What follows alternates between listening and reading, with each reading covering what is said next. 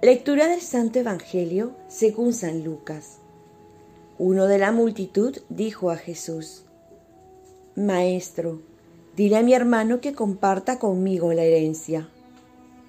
Jesús le respondió, Amigo, ¿quién me ha constituido juez o árbitro entre ustedes? Después les dijo, Cuídense de toda avaricia, porque aún en medio de la abundancia, la vida de un hombre no está asegurada por sus riquezas. Les dijo entonces una parábola. Había un hombre rico cuyas tierras habían producido mucho y se preguntaba a sí mismo, ¿qué voy a hacer? No tengo dónde guardar mi cosecha. Después pensó, voy a hacer esto, demoleré mis graneros, construiré otros más grandes y amontonaré allí todo mi trigo y bienes, y diré a mi alma, alma mía, tienes bienes almacenados para muchos años, descansa, come, bebe y date buena vida. Pero Dios le dijo, insensato, esta misma noche vas a morir.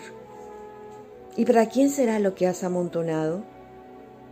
Esto es lo que sucede al que acumula riquezas para sí y no es rico a los ojos de Dios. Palabra del Señor. Paz y bien. Hazte rico a los ojos de Dios, asemejándote y confiando en Dios. ¿De quién depende tu vida? En este pasaje bíblico nos dice que la vida no depende de las herencias, es decir, de los bienes materiales o del dinero. Sea cual fuera el caso, muchos pueden hacer de que su vida dependa del trabajo, de su cuenta bancaria, de sus ahorros, de sus negocios. La lista continúa.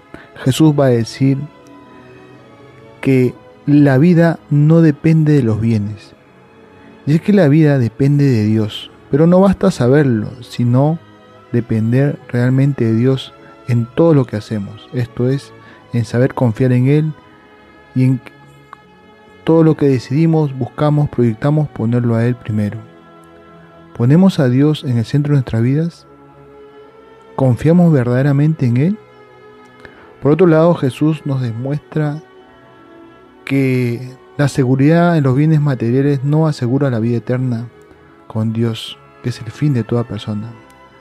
Y pone un ejemplo tan común en la muestra de una vida de un hombre que piensa que el sentido de la vida consiste en tener y acumular riquezas.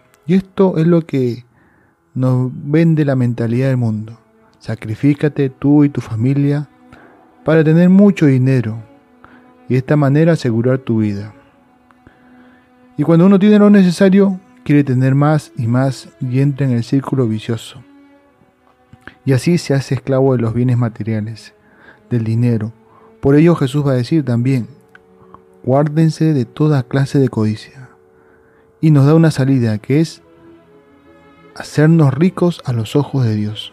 Es decir, para ello tenemos que tener como única riqueza a Dios. Riqueza también en la caridad, en la fe y en la esperanza.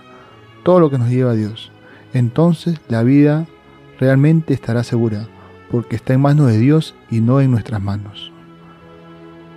Oremos. Virgen María, ayúdame a poner mi seguridad en Dios y no en los bienes pasajeros que no dan vida. Ofrezcamos nuestro día.